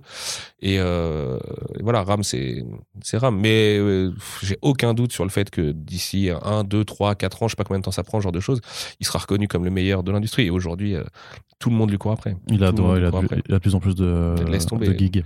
Laisse tomber. Marvel euh, l'appelle toutes les semaines en disant voilà, s'il te plaît, euh, quand même. Tu vois. Puis, mais lui, il est bien chez DC en plus. Il est bien traité. Ouais, Moi, il mais me le va, dit. hein. il- va nous faire lire du Carnage de nouveau, tu vois. Et oui, oui, c'est vrai qu'il fait, il fait Venom et c'est ça. euh, Non, Carnage. Ouais, enfin, ouais, il est co- co-scénariste sur Venom et puis maintenant il, il va reprendre Ah, Carnage. ouais, donc, Non, mais trop bien, trop bien, trop bien. C'est un, c'est un, c'est un très grand auteur qui en plus mène très très bien sa carrière. Il sait très bien où placer chaque projet et tout. Il sait très bien ce qu'il fait avec chacun. Euh, il est pas dupe sur euh, justement tout l'écosystème et, et, et, comment lui en fait peut être euh, peut être pratique à certains endroits pour certaines personnes et tout. Il en tire le meilleur à chaque fois. C'est juste un mec intelligent en fait, tout simplement. Tu mentionnais justement les tortues, c'est le, le, moment de passer justement sur la grosse sortie. Alors sans avec, on a parlé hein, des tomes 15, 16, 17, tout ça. Mhm. Donc bien sûr, on respecte tout ça. Mais quand même, The Last Ronin, c'est Ah bah, un, autre délire. C'est l'événement de l'année euh, pour moi. Hein. Euh, Witcher et Lock and Key, c'est pas mes séries, donc c'est l'événement de l'année euh, pour euh, le, iComics en le. Dark Knight Returns des Tortues Ninja. Exactement. Pour moi, l'événement de l'année, c'est de l'Astronin, évidemment. J'espère juste que. Ça a été long quand même de l'attendre parce que bon, avec les retards de publication, Non mais que ça, a été long et ça a été euh, ubuesque. C'est-à-dire que moi j'ai lu un premier Lastronine qui n'est pas l'Astronine qu'on va sortir. Ah oui que ce soit le premier numéro ou finalement ils l'ont fait redessiner, etc. et Oui, c'est vrai que t'as as pu voir. Ça a Mm. été un peu ubuesque. L'avantage, c'est qu'à chaque fois, ça a été plutôt pour le mieux. euh, et que euh, c'est resté quali et qu'il y a vraiment, enfin c'est un, c'est un cadeau. euh, je sais pas si Begito écoute ce podcast, mais pour tous les trentenaires un peu geekos, un peu nerdos comme nous là, euh, c'est un cadeau de l'astronine. Genre vraiment, c'est un cadeau de Noël même. Tu vois, il y a un truc un peu, euh, c'est c'est c'est quasi régressif. Tu vois, dans, dans le pitch, un peu, euh, justement, le seul survivant, post-apo, machin, tout ça, blabla. Puis le côté un peu. euh, c'est- on dirait du Marc Millar, tu vois. Euh, et Mm. Marc Millar, je considère que c'est un peu régressif. Euh, mais régressif, c'est pas péjoratif dans la bouche, hein, attention. hein. c'est aussi. tu- on peut prendre du plaisir dans des trucs régressifs, tu vois, sans problème. Et. Euh, et non, c'est c'est l'éclat de ouf de l'astrodine. C'est laisse tomber. C'est c'est un peu le récit ultime des tortues. euh, de- Tu sais, c'est le c'est le what if ultime quoi. euh, Tout court en fait de toutes les licences, de tout ça. Les tortues se prêtent trop bien à ça et et, et en plus c'est le trait d'union entre la série régulière et les classiques puisque que ce soit artistiquement ou au niveau du scénario, il y a euh, quand même un, un vrai truc qui renvoie un peu aux deux et tout ça, et en même temps qui est résolument moderne tout en étant un poil à l'ancienne. Et euh, non, l'éclate. J'espère vraiment que Omicron et toutes, toutes- toutes les autres merdouilles là qui vont nous arriver cette année euh, vont nous foutre la paix et qu'on pourra faire venir Kevin au moins euh, pour la promotion de, de, de- du truc. Il est d'accord, euh, c'est pareil, c'était prévu. T'as toujours le projet, Comic-Con toujours le projet, ouais. Ouais, ouais, bah, il y a deux ans, c'était l'invité d'honneur de Comic Con Paris, puis finalement, euh, Covid et tout le bordel. Mais euh, enfin, il y a un an, du coup, je me perds avec les années, c'est Ouais. fou. Euh, et, euh, et voilà, j'espère qu'on pourra le faire. Je- tout simplement, j'espère qu'on pourra le faire parce que euh, il a envie. euh, je sais que les gens l'attendent de ouf. euh, voilà, c'est le créateur des Tortues, tout ça. euh, euh, c'est génial, si tu veux, parce que il y a le côté fan service, tu vois. Mais en même temps, c'est un fan service qui me paraît très honnête, euh, très euh, concret, tu vois. Et, euh, et j'aime trop ça. Donc, ça va être une belle fête avec les fans des Tortues. On va tout faire pour en faire une belle fête. On n'a pas eu beaucoup l'occasion, à part sur la tournée de Mathéus, de- d'organiser des choses autour des tortues, vraiment, tu vois, focus turtle, quoi. Et, et on va essayer autour de l'astronine d'en profiter parce que, en plus, juste après, on aura Shredder et tout ça. Donc, voilà. Et pour la couverture, on va pas vous décevoir et il y aura plein de petits bonus et tout ça. On réfléchit à Ouais, du tu collector. prévois, quand j'imagine, ouais, que tu peux. le problème, c'est que comme il y a 274 couvertures, forcément, c'est un peu dur de choisir la bonne. Mais on va la choisir à l'aune de ce qu'on a développé là. Il y en a des. Enfin bref, on va, on va, on va s'éclater. On va vous faire un écrin de ouf. Et euh, j'espère qu'on pourra faire péter de la collector ou du goodies ou du print ou du, tu vois, des, de- des choses comme ça, organiser une tournée et tout. Vraiment. Moi, mon focus event euh, de- 2022 sur les comics, c'est autour de The Last. Je sais pas encore comment ni pourquoi. D'autant que Comic Con Paris n'aura pas lieu au mois d'octobre cette année. Si jamais ça a lieu, ce sera plus tôt. Donc, euh, ça pourra pas être Comic Con. Donc, euh, ce sera à nous d'aller tourner un peu, ce sera à nous, tu vois, de bouger. Et, euh, et en même temps, je crois que je préfère ça plutôt que, que, que, tu vois, les événements un peu officiels et machin et tout, Hmm. ou euh, qui sont très parisiens et parisianistes en général. Et, et voilà. Mais ouais, ouais, j'ai trop hâte. J'ai trop hâte. J'ai trop hâte qu'avec Julie, on bosse dessus, qu'on se prenne la tête sur les pages de garde, sur la couverture, sur la trad, sur les bonus.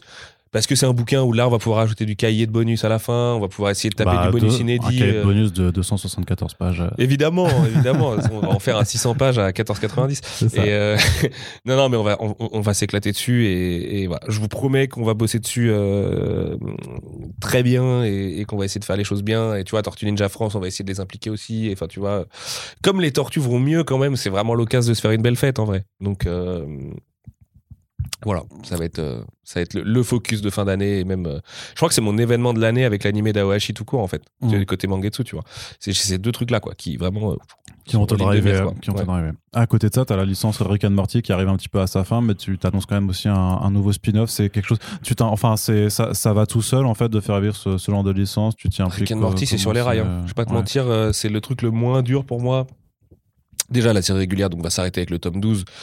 Mais on aura sûrement une autre série régulière qui commencera l'année prochaine ou l'année suivante. Là, Onipress va, s'apprête à la lancer.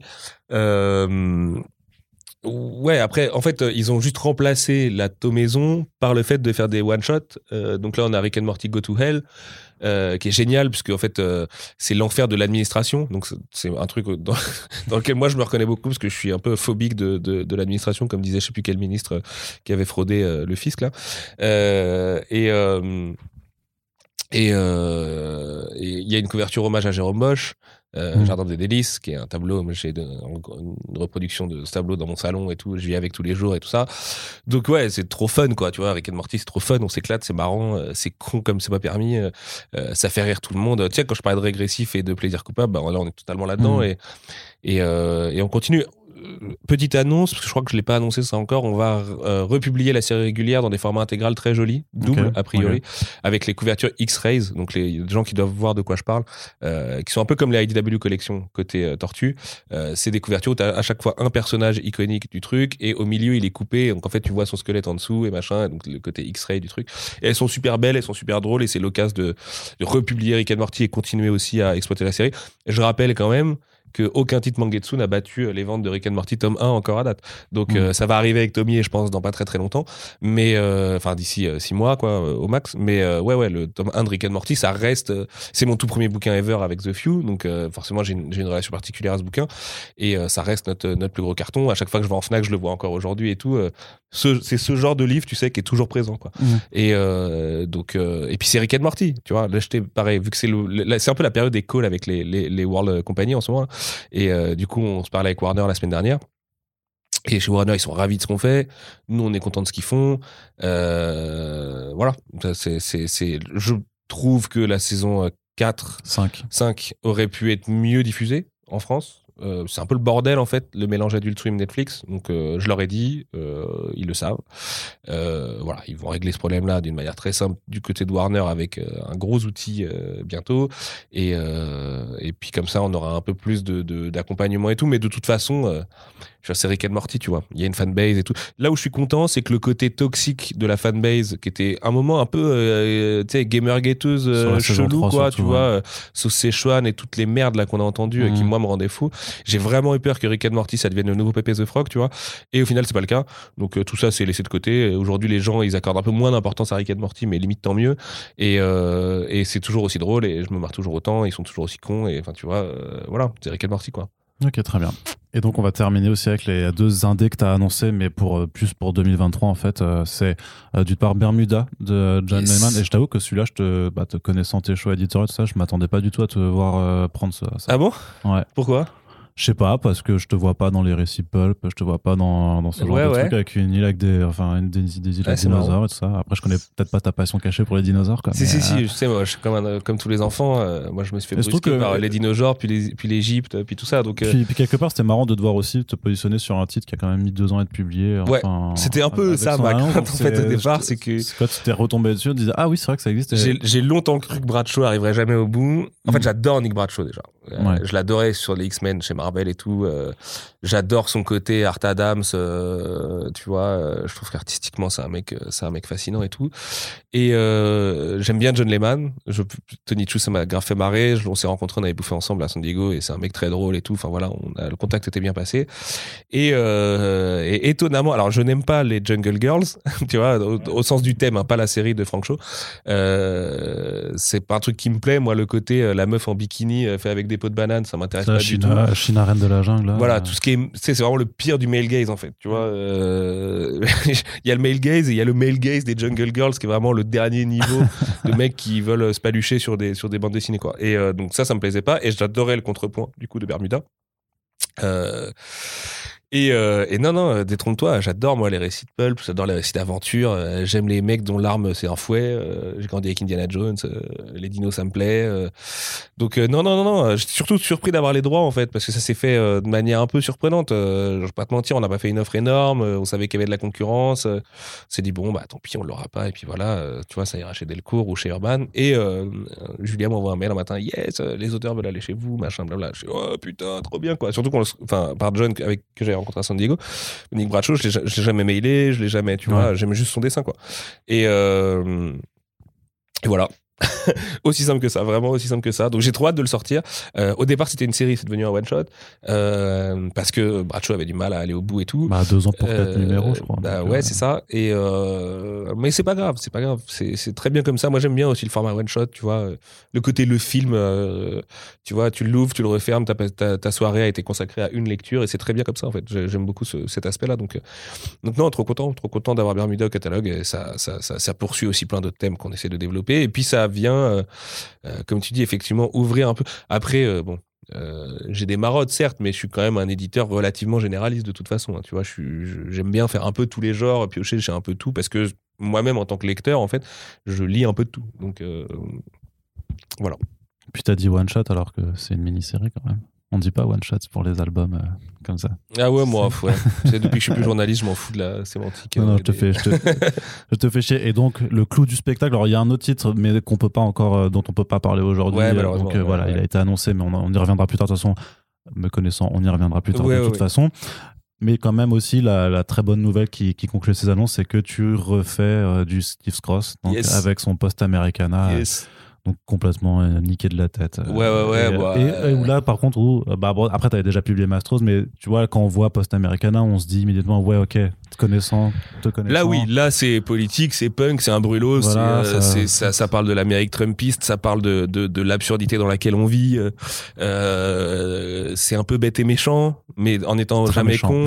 C'est bien méchant, plus que Maestros. Ouais. Ouais, moi, Steve, écoute, storyboarder de mon film préféré ever, euh, pote des Wachowski, euh, mec incroyable, vraiment, c'est, un- c'est quelqu'un de bien, tu vois aussi. euh, euh, je l'aime trop. donc, donc c'est un honneur de ouf. C'est limite, je trouve que ça fait, on, prend un peu trop de temps entre Maestros et Postam parce que Post Americana sortira en 2023. C'est le seul bémol que je vois. Tu vois, le reste, Maestros a plu à plein de gens. Euh, je pense que c'est, euh, mais c'est un peu, c'est un peu un Britannique dans l'âme, Steve en fait. Tu vois, il a un truc. euh, il s'en branle quoi tu vois genre vraiment il est il est il est, il est irrévérencieux euh, euh, c'est un génie mais il s'en fout un peu euh, excuse-moi euh, un tu peu vois il- garçonniste dans l'esprit aussi. Ouais, c'est ça, mais mais mais mo- moins irlandais Mm. justement que Garcenis. Il a quand même plus ce côté britannique, très, toujours très politique. Garcenis, il a un côté vraiment, il te parle de de l'humain plus que de la société, tu vois. Euh, Steve, il te parle de la société, quoi. Vraiment, euh, ça, les, les- les relations interpersonnelles, et tout l'intéresse beaucoup, et, euh, et il aime bien, euh, il aime bien appuyer là où ça fait très mal, quoi, tu vois, et, et y aller avec en mettant tous les potards sur 18 et et, et ouais, ouais, je pense que les gens qui ont adoré Maestros vont vraiment se bidonner avec. Euh, avec euh, avec euh, Postam et surtout il y a un truc très drôle c'est qu'il est un peu méta par rapport à sa, à sa propre œuvre puisque Steve a aussi dessiné une histoire très sérieuse qui s'appelle Stand on Guard qui est sortie chez Urban euh, sur un scénario de Brian Kevogan qui est un peu Matrix au Canada et euh, et en fait il fait plein de références à ça dans Ah ouais, Postam euh, notamment le fait qu'il y ait une société souterraine de, cons- de conspirationnistes et de complotistes. Non mais c'est trop, enfin en fait c'est trop drôle parce que euh, justement, et c'est- moi c'est un truc qui m'intéresse beaucoup. Il insulte autant les complotistes que le discours officiel en disant juste arrêtez d'être des débiles profonds quoi. Et, euh, et en même temps les gens qui, disent arrêtez d'être des débiles profonds, eux-mêmes euh, ils mitraillent des poulets euh, mutants avec des, des sulfateuses de ouf. Enfin tu vois le pitch déjà de base, tu te dis ok c'est n'importe quoi. Et, et on va essayer d'en faire plus de Steve. Il y a des choses que j'aimerais sortir et tout de lui qui datent un peu plus et tout ça. Et, et voilà, mais, mais je l'aime trop. Et demain euh, sort Matrix Résurrection au cinéma et, euh, et il en a signé le, le storyboard encore. Et, et, euh, et voilà, c'est un artiste. euh, c'est comme Jeff Darrow, si tu veux. Pour moi, Jeff Darrow, Ouais. Steve Scrooge, c'est tout là-haut, quoi, tu vois. Parce que, en plus, je respecte le fait qu'ils vivent en marge de, de, de la société des comics, justement, de ces trucs très claniques dont je parlais tout à Mhm. l'heure. Ça, se- ça se vérifie aussi avec les artistes américains et tout ça, parce que je, je voulais pas accuser la communauté française. Hein, c'est, je parlais de communauté mondiale des comics, hein, qui est assez clanique. Et eux, ils s'en foutent, quoi. Tu vois, ils vont un peu partout, ils vont un peu au ciné, un peu en, en galerie, un peu dans l'art contemporain, un peu en BD, un peu en machin. Et euh, bah, bizarrement, euh, c'est des mecs, euh, tout leur, tout, tout, c'est pas tout à fait des artistes d'artistes, mais tous leurs fans, c'est les plus grands auteurs, quoi. Tu vois. Et euh, c'est euh, les Brian Kevogan, c'est euh, Mike Mignola, c'est tout ça, quoi. Et euh, et ouais, c'est deux auteurs que j'aime beaucoup. Après, euh, en l'occurrence, Jeff Darrow est très très bien chez Futuropolis, mais euh, et j'aime beaucoup Futuropolis, donc ça m'arrange et leurs éditions sont superbes. Mais euh, du coup, nous on a Steve et, et voilà, c'est trop bien comme ça. J'espère qu'on pourra le faire venir en France surtout parce qu'il était question qu'il vienne en France. Puis il a eu un un, un souci euh, personnel qui a fait que c'était pas possible. Mm. Mais euh, je veux que les gens le rencontrent parce que euh, il est, euh, il est tellement pas comme ses personnages en plus. C'est vraiment. Ah oui, il est pas euh, aussi punk. Non, non, c'est un euh, mec que- assez que posé et tout. Et, bébé. ouais, ouais, il est, il, il est assez posé, mais il est très dans l'ironie socratique, tu vois. C'est vraiment quelqu'un euh, qui a beaucoup de cerveau, quoi. Et euh, non, tu passes des bons moments avec lui, vraiment. Donc, en interview, par exemple, si tu l'interviews un jour, tu vas Bah, t'éclater parce que Avec plaisir. il a un côté vraiment irrévérencieux, quoi. Tu vois, un peu, euh, je m'en fous de tout, mais c'est pas pour ça que je donne pas tout ce que j'ai euh, dans, dans, dans mon métier. Je me reconnais un peu là-dedans, tu vois. Le côté, euh, ça va, on fait pas décoller des fusées non plus, mais ça empêche pas de donner son maximum. Ok. Je l'aime trop.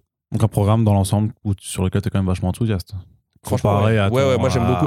C'est un peu la magie de iComics tout, qui fait que j'ai même pas besoin d'être un vendeur de tapis, c'est que je trouve vraiment chaque année un peu plus excitante que la précédente. Alors c'est aussi parce que je suis toujours excité du travail à venir plutôt Mhm. que du travail qui a été fait.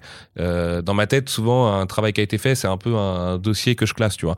Euh, alors qu'un travail à venir, c'est un truc où il y a encore un champ de possibilités incroyable. Mais euh, non, je suis vraiment content. tu vois, même The Witcher, j'ai mis longtemps à me convaincre que c'était le bon truc, mais en fait, je suis vraiment content de le faire parce que ça va aider la collègue, parce que ça va, tu vois, ça va nous permettre de faire autre chose, ça va permettre de, de, de, de solidifier aussi iComics dans sa relation à Brajlon, parce qu'iComics c'est quand même un peu plus à part que Mangetsu, par exemple. C'est aussi parce que Mangetsu rapporte beaucoup plus d'argent à Brajlon, je pense, mais euh, tu vois, il y a, y, a, y, a, y a ce truc où iComics c'était quand même vraiment un peu le label à part, euh, non pas du tout le vilain petit canard, hein, je te rassure, Mm. mais euh, The Witcher va permettre de se rapprocher du coup de, de, de Brage, et puis bah, tu vois, typiquement le brief de la couverture du collector, on le fait à quatre mains avec Pierrick, parce que moi sur The Witcher j'estime que j'ai rien à apporter, je suis pas du tout spécialiste de la licence ni rien, lui si, et en plus ça le fait triper de bosser un peu sur du comics, et euh, du coup moi ça me permet, c'est con à dire, mais ça me permet de bosser avec des collègues avec qui je bosse pas forcément au quotidien, et donc du coup on prend du plaisir et tout ça, avec la fable on a déjà, tu vois, calibré euh, euh, les différents formats, les différents trucs pour le tirage de tête et tout, et, et tout le monde est assez enthousiaste, puis pour le coup, vu qu'on fonctionne beaucoup avec des, services transversaux, c'est-à-dire que le commercial, la communication, la fabrication, les flux, tout ça, c'est des gens qui travaillent sur toutes les collections de Brajlon, donc du roman euh, Hauteville jusqu'à Mangetsu en passant par iComics, Brajlon, euh, La Roue du Temps et tout ce que tu veux. Et donc ces gens-là sont hyper enthousiastes d'avoir une autre forme de The Witcher, parce que The Witcher, ils connaissent, tu vois, le DA de Brajlon, The Witcher, c'est- lui le DA en fait. tu vois. Donc... euh, donc c'est cool. Il y a juste le fait qu'ils veulent mettre sorceleur partout et que moi j'aime pas ce mot. Ouais, du coup. ouais, Mais, ouais, euh, mais c'est pas grave, on s'y fait. Et puis ça s'appellera quand même The Witcher, euh, du coup, in fine. Mais euh, on utilisera le mot sorceleur à l'intérieur, effectivement. Ok, très bien. Bah écoute, merci beaucoup Sullivan Merci Arnaud de nous avoir accordé de ton temps d'être pour venu euh, si, de, de, de si bon matin. Exactement, mais, mais toi de nous euh, laisser de ton temps en cette fin d'année. Non, non, mais c'est bien normal. Et je voulais te féliciter pour First Print. Euh, officiellement, je le fais sur les réseaux, mais voilà, c'est ce que vous faites est très important et, Ah bah, et, euh, et toutes mes félicitations. et c'est bien gentil, c'est bien gentil, je ne sais pas quoi répondre. non, non, Voilà. mais t'as pas, t'as Je- pas à je répondre. suis- juste, euh, je, je suis. Sois fier de toi parce que je pense que c'était le parfait complément à ce que tu peux faire sur CB à côté et, et, et vous menez cette barque euh, divinement bien et vos entretiens sont vraiment hyper intéressants. J'en écoute souvent. Pourtant, j'écoute pas beaucoup de podcasts, mais mais ceux-là, je les écoute et euh, et euh, t'arrives à passer le côté du c'est un pote qui fait donc j'ai pas besoin d'écouter et où vraiment j'écoute et je suis souvent bluffé et tout. Donc voilà, bravo et, et continuez comme ça parce que vous tenez le bon bout comme on dit. Eh bien, on essaiera de continuer comme ça. En tout cas, si vous êtes du même avis que Sullivan, n'hésitez pas à le faire savoir aussi en partageant euh, ces podcasts. On espère, on espère une nouvelle fois que Petit cette crossover avec Jérôme Lachasse bientôt, non, ce serait pas mal. Tout à fait, c'est euh, faut, faut le teaser un petit peu, mais effectivement, bien sûr, Jé- Jérôme, euh, The Pulse, euh, The Pulse re- revient très bientôt et effectivement, le prochain invité sera Yes. Jérôme Lachasse. Yes, Vous l'avez entendu trop bien. ici. Un ange, un ange, croyez-moi. Et qu'est-ce que je voulais dire, d'autre Euh, Alors, je sais pas s'il y aura encore des Super Friends pour faire ce tour de, de, de France des éditeurs en 2021, mais au pire du pire, on finira. Qui refuse de parler? Balance des noms. Non, on- non, non, non, juste- Alors, personne ne refuse, mais euh, il y, a des, euh, il y a des contraintes d'emploi du temps et euh, des fêtes de fin d'année. Les gens vont fêter Noël avec leur Quelle drôle d'idée. Pourquoi les gens font ça, vraiment? Mais donc voilà, en tout cas, au pire du pire, ça continue en 2022. On essaiera de terminer avec le maximum de monde. On a encore quand même quelques personnes à interroger. En tout cas, vous savez que les Super Friends, on dit tiens, ils sont précieux, donc partagez-les, soutenez le podcast Grave, grave. comme ça. Et puis, bah, merci de nous avoir écoutés et à bientôt à la prochaine. Salut À bientôt tout le monde. Ciao, ciao.